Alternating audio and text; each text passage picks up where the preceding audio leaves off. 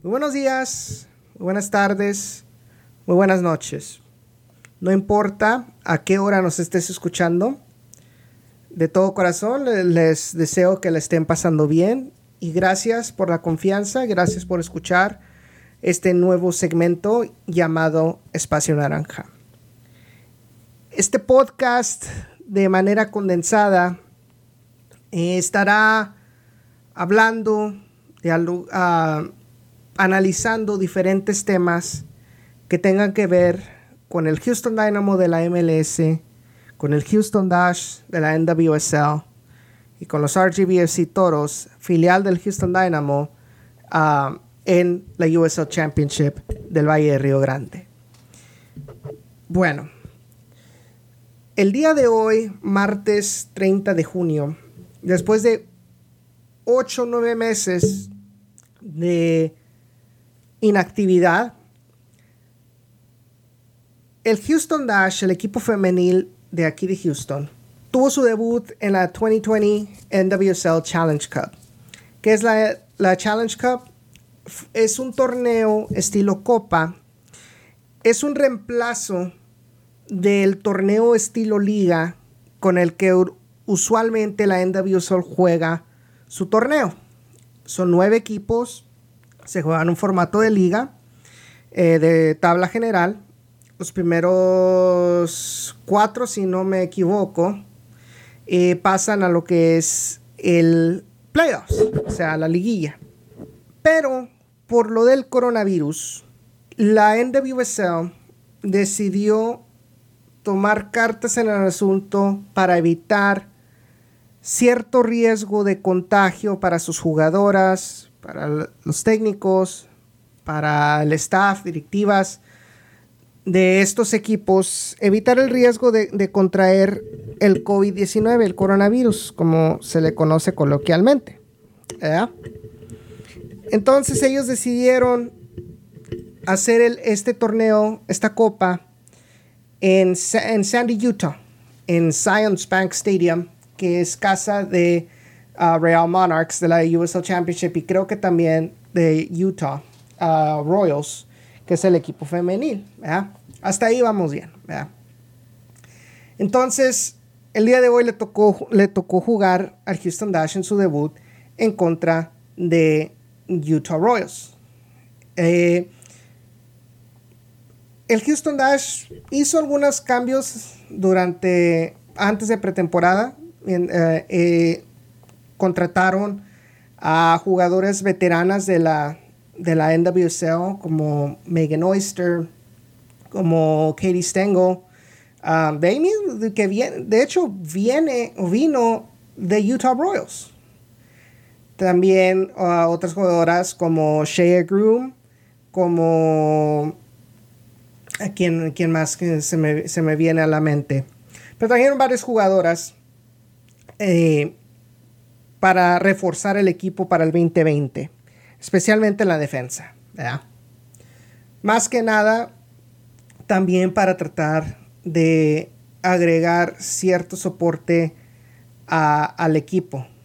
Eh, una de las cosas que el Dash batallaba en los últimos años era que sus equipos tenían un, un once inicial decente, se podría decir, nada fuera del ordinario. Realmente el Houston Dash por la mayoría de su tiempo no ha tenido eh, una jugadora de la selección femenil de Estados Unidos, Estados Unidos, perdónenme. Y usualmente han sido jugadoras que han traído, que son ah, seleccionadas de Canadá, seleccionadas de Australia, hemos tenido, seleccionadas de Sudáfrica. Eh, las únicas, los únicos tiempos que han tenido alguien de que constantemente ha sido convocada a la selección femenil, pues, pues se podrá decir de Christian Press. Y pues ya, ya, ya ven cómo, cómo terminó ah, y todo esto. Carly Lloyd también. Este. Pero el punto aquí es, se reforzó el equipo, se reforzó bien tratando de hacer su plantilla un poco más vasta. eh, en cuanto para tener buenos cambios, etcétera, etcétera. Entonces había mucha expectativa eh, para este partido en contra de Utah Royals. Y algo muy interesante, ves las alineaciones, las formaciones de los dos equipos. Y pues Houston Dash, nada, nada fuera lo normal, 4-3-3. Eh, pero ves a Utah Royals, Utah Royals usando un 3-5-2. Es una formación que es raro que equipos lo usen. ¿Por qué digo esto? Porque, y de hecho voy a platicar un poquito más de esto, pero el 3-5-2, tú estás hablando que estás jugando con tres centrales nada más, ¿verdad? Y cinco mediocampistas.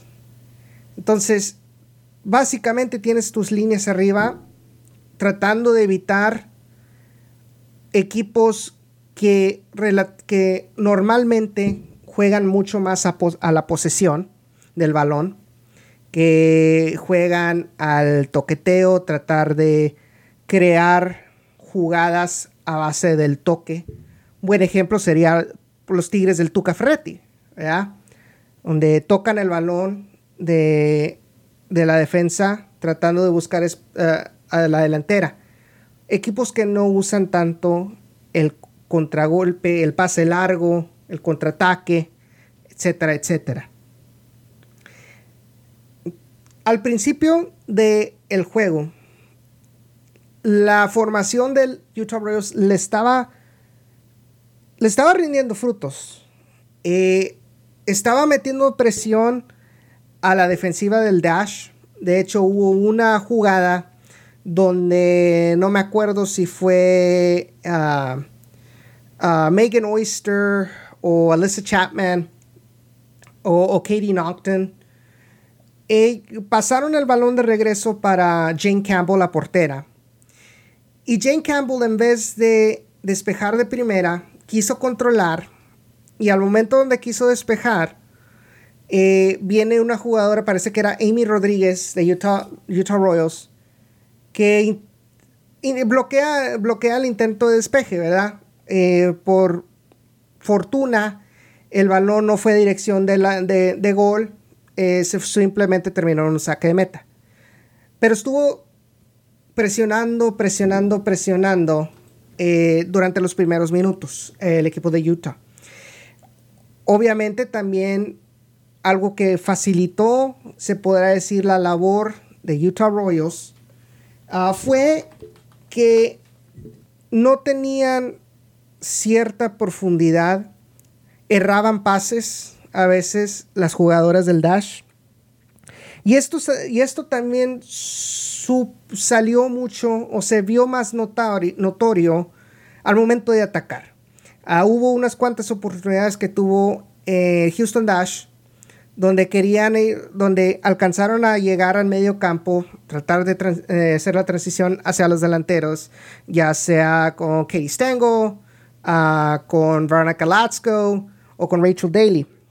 Pero lo que pasaba era de que erraban ese último pase. O sea, donde Rachel Daly le marcaba a su compañera el dónde, a dónde iba a correr, a dónde tenía que pasar, y el pase no era bueno. Entonces, lo que pudo ser una oportunidad muy buena de atacar, se terminó perdiendo, perdieron la posesión del balón. Luego, al minuto 35, es donde cae el gol de Utah Royals.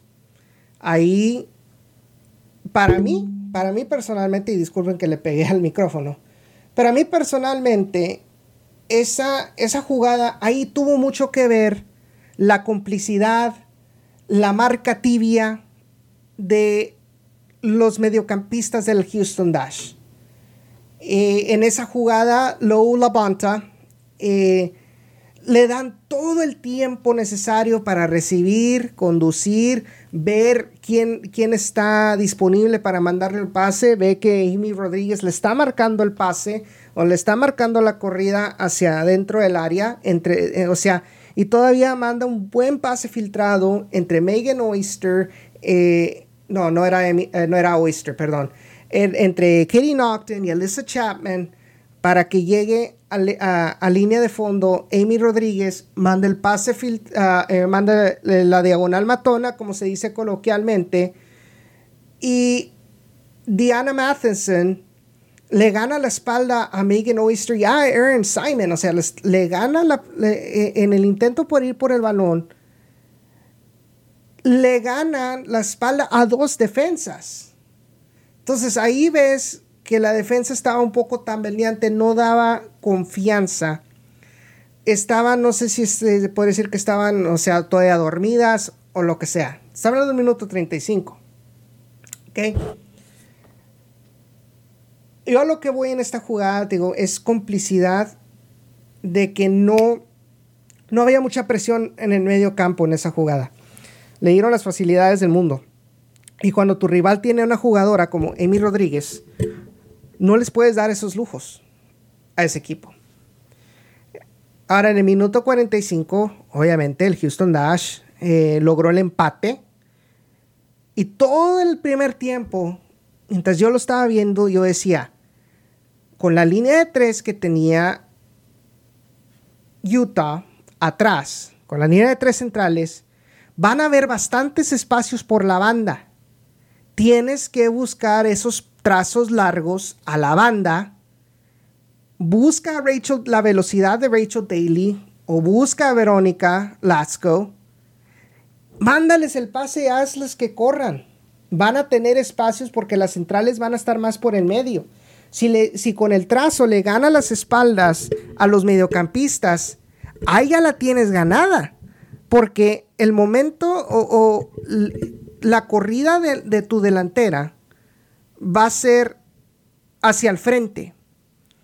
Tu mediocampista tiene que voltear hacia el otro lado y luego empezar la, eh, corrida. Entonces, el momento tú, tú, como delantero, tú lo vas a tener. Y en esta jugada es lo que pasó. Katie Naughton manda un pase, un excelente pase, que brinca al medio campo hacia donde está Veronica Latsko sola. Ves tú la jugada, aparte que brincas toda la defensa, tienes a cuatro jugadoras del Dash contra tres defensas, las tres centrales de Utah Royals. Entonces ahí ya tienes una ventaja numérica considerable al ataque. Entonces, Veronica Lasco conduce el balón.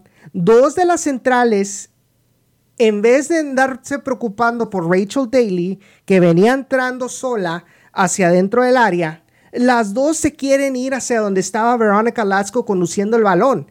Entonces, lo que eso pasa es que le dejas un espacio muy grande dentro del área a Rachel Daly, la tercera central, sigue el recorrido entrando al área, pero no en dirección hacia donde ven entrando Rachel Daly. Entonces, dejas un huecote ahí. Si ustedes ven la repetición, hay un huecote frente al área que aprovecha muy bien en un diagonal cruzado, o sea, de Latsko a Daly. Daly recibe dentro del área para cuando quiere reaccionar la tercera central, ya es muy tarde, tiene que salir, o sea, desesperadamente eh, Abby Smith, la portera, y pues Rachel Daly con, esas, con ese tipo de jugadas no va a perdonar. No va a perdonar. O sea, es raro que perdone una jugadora de la talla como Rachel Daly. Entonces, el segundo tiempo fue más, mucho más Houston Dash. De hecho, todavía ni pasó ni, ni un minuto había pasado desde que regresaron para el segundo tiempo, donde, donde Houston Dash anota el segundo gol anota el segundo gol por medio de un tiro, un tiro de esquina de Christy Mewes. Y Rachel Daly otra vez, o sea, le ganan la corrida a los defensas. casi todas las defensas, tú ves, ves la, repetición, casi todas las defensas están en el área chica. Y Rachel Daly viene entrando de, si no me equivoco, viene entrando ella desde el punto, ¿no? ¿No? También ella está al borde del área chica. O sea, casi todos estaban en el, área chica, salvo parece que son dos defensas de Utah Royals. Pero todos tienes tres, o sea, tienes como cinco defensas dentro de tu área chica. Y a todas esas, Rachel Daly le gana el salto en el, dentro del área chica y les mete el segundo gol. Con eso fue como un noqueo por parte de, de Houston Dash hacia Utah Royals. De ahí en adelante, casi todo el juego fue de Houston Dash. De hecho, unos cuantos minutos después, eh, en una transición fallida de Utah Royals, Christy Mewes tiene una oportunidad franca. Eran dos contra uno, si no me equivoco, en esa jugada. Eran dos, eran ella, era Rachel Daly, un defensa y pues obviamente la portera, eh, Abby Smith.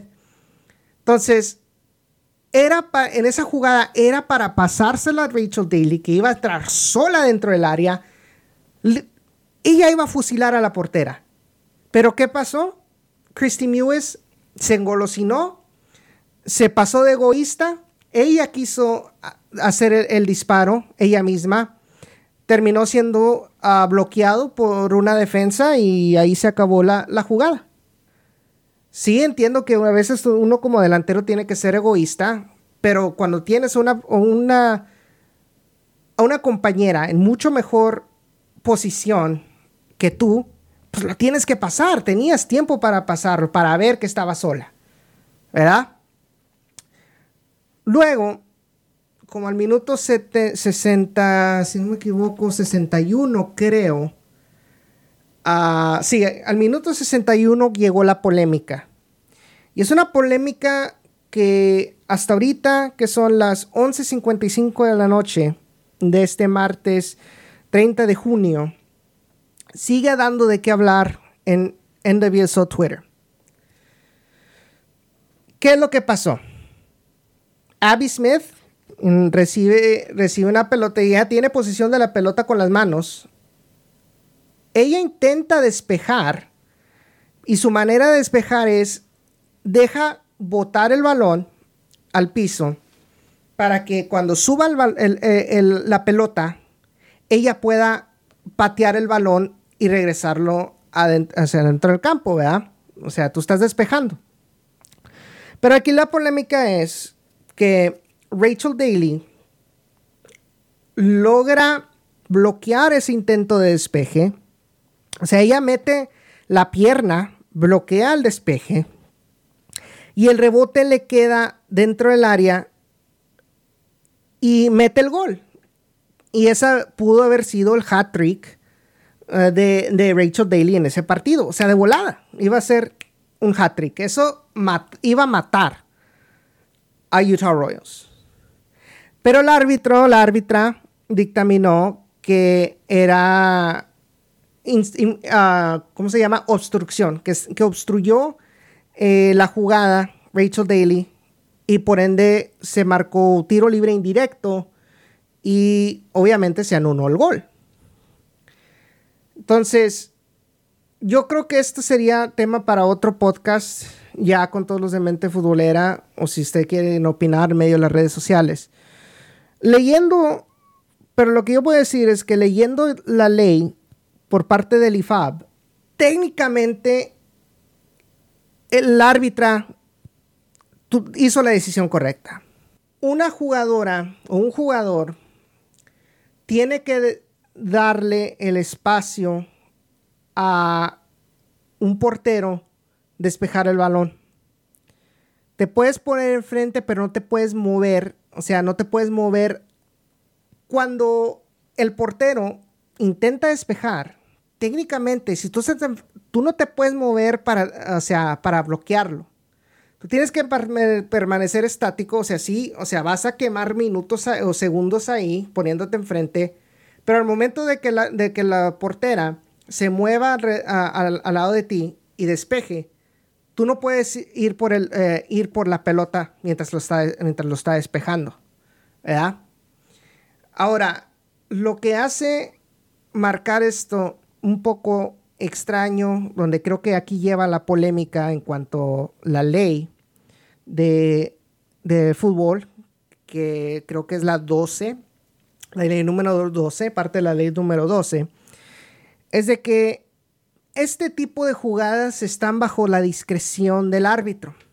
Entonces, un árbitro te puede, te puede aceptar este tipo de jugadas, o sea, por el simple hecho de que la portera ya pateó la pelota, simple y sencillamente, pues metió, la, metió la pierna, o sea, creo que estaba como un metro y medio, no sé, no, no, sabré decirles. O sea, pero no estaba pegada, pegada a Abby. Entonces, otro, otro árbitro probablemente sí lo hubiera dejado pasar. Pero esta árbitra dijo, no, tú estás, tú estás obstruyendo eh, el despeje de la portera, es obstrucción.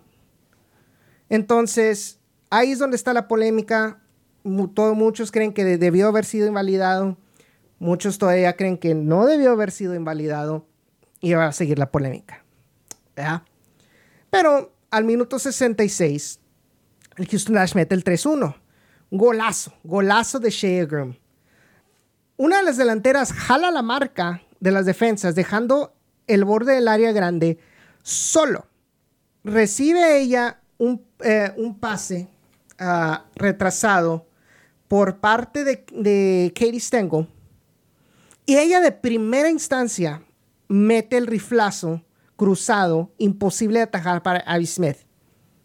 Hasta ese momento las cosas iban muy bien para el Houston Dash. Seguían dominando, seguían ah, teniendo oportunidades. Luego se empiezan a solar las alarmas. Minuto 74, en una jugada, en un contragolpe, eh, Rachel Daly, según ella eh, declaró después del partido, eh, tuvo como un cierto ah, dolor en la entrepierna, en la ingle, en la pierna. Y para por medida de precaución, ella decidió de volada, ¿sabes qué? Pues haz un cambio, ¿verdad? Aprovechando que tiene cinco. Entonces, de ahí en adelante, desde la sustitución de Rachel Daly, se perdió ese, se perdió el ataque, porque para meter a, para sacar a Daly tuviste que meter a Sophie Schmidt, que tiende a ser un poco más defensivo. Entonces, al momento de que las defensas o que el medio campo de Utah Royals ya no tenga que preocuparse por marcar a Rachel Daly cuando te ataca, le, le dio cierta oportunidad a Utah Royals de desplegar su ataque. Y ahí fue donde empezaron a tener oportunidades, empezaron a llegar a la, a la puerta. O sea, seguían insistiendo, insistiendo. O sea, se veía que ellos querían, ellas querían empatar. Al 82, al 80, al 80, eh, Megan Oyster hace una falta y muy afuera del área. O sea, el balón estaba, haz de cuenta, casi tocando la raya del área grande. Pero aquí el problema y yo lo voy a decir abiertamente porque ahorita estoy viendo el thumbnail de la jugada de, ese gol de tiro libre que metió Verónica Boquete, la española. La barrera está en el mero en medio, en mero en medio de la portería. Usualmente, una portera o un portero va a poner su barrera para que la persona, la jugadora de la orilla, esté entre el primer poste y el balón. ¿Qué pasa aquí? Pone la barrera en mero en medio y Jane Campbell también se pone en mero en medio de la portería. Entonces le está cediendo dos ángulos diferentes a tu contrincante a dónde meter el gol. ¿Qué fue lo que pasó? Verónica Bosquete manda un riflazo hacia el primer poste y no alcanza a llegar Jane Campbell. Entonces ahí fue un gol que se comió completamente Jane Campbell. Y es de extrañarse siendo que Jane Campbell las últimas temporadas ha sido una pieza fundamental en la defensa del Houston Dash, pero hoy falló en, esa jugada. Y ahí están las repeticiones en, las redes sociales, por si los quieren ver. Luego al minuto de 88, como se podrá decir coloquialmente, pasó la tragedia. Otra vez, jugada, de, jugada prefabricada, jugada de, de balón parado. Y lo que es lo que pasa es de que mandan el trazo hacia el área y pasa por toda la defensa, toda, hacia el área chica. Llega hacia la cabeza de, de Ciara, eh, King. Y sé que lo pronuncié mal, así que perdónenme. Pero pasa por toda la defensa, le llega a King casi enfrente de, la línea de meta. O sea, ni Jane Campbell tuvo la presencia en el área chica para cortar ese, e, ese centro o por lo menos evitar que le llegara cómodamente ese balón a King enfrente de su nariz. Entonces volvemos a lo mismo. Jane Campbell y la defensa se comió otro gol a pelota parada. Y ese fue la razón por la que se perdieron dos puntos el día de técnicamente ayer, porque ya son las 12.5 de la mañana. Entonces, son errores que se tienen que arreglar si, si quieres jugarle al tú por tú en contra de equipos como North Carolina, en contra de equipos como Chicago Red Stars o no nos vayamos tan lejos, OL Reign, Olympique Lyonnais Reign, que se van a jugar contra ellas este sábado a las 9 de la, 9 de la noche. Sí, el equipo tuvo destellos positivos, se ha hablado mucho, pero yo creo que pocos han hablado de los errores que tuvieron hoy, errores garrafales que tuvieron hoy en la defensa. Y si el equipo quiere ser dominante en la NWSL, tienen que arreglar esos errores en la defensa. Porque de qué sirve que metas 3, 4 goles por, ah, partido si al final eh, te, terminan metiendo 4 o 5 goles por culpa de una defensa que realmente no, está a, nivel. Entonces, Muchas gracias por haber eh, escuchado este podcast. Ah, si, les gustó, por favor, ah, no duden en compartirlo. No duden en darle like a las redes sociales. Y este sigan, obviamente sigan a nuestros amigos de Mente Futbolera en Twitter, arroba sobre la mente, en Instagram, arroba mente futbolera.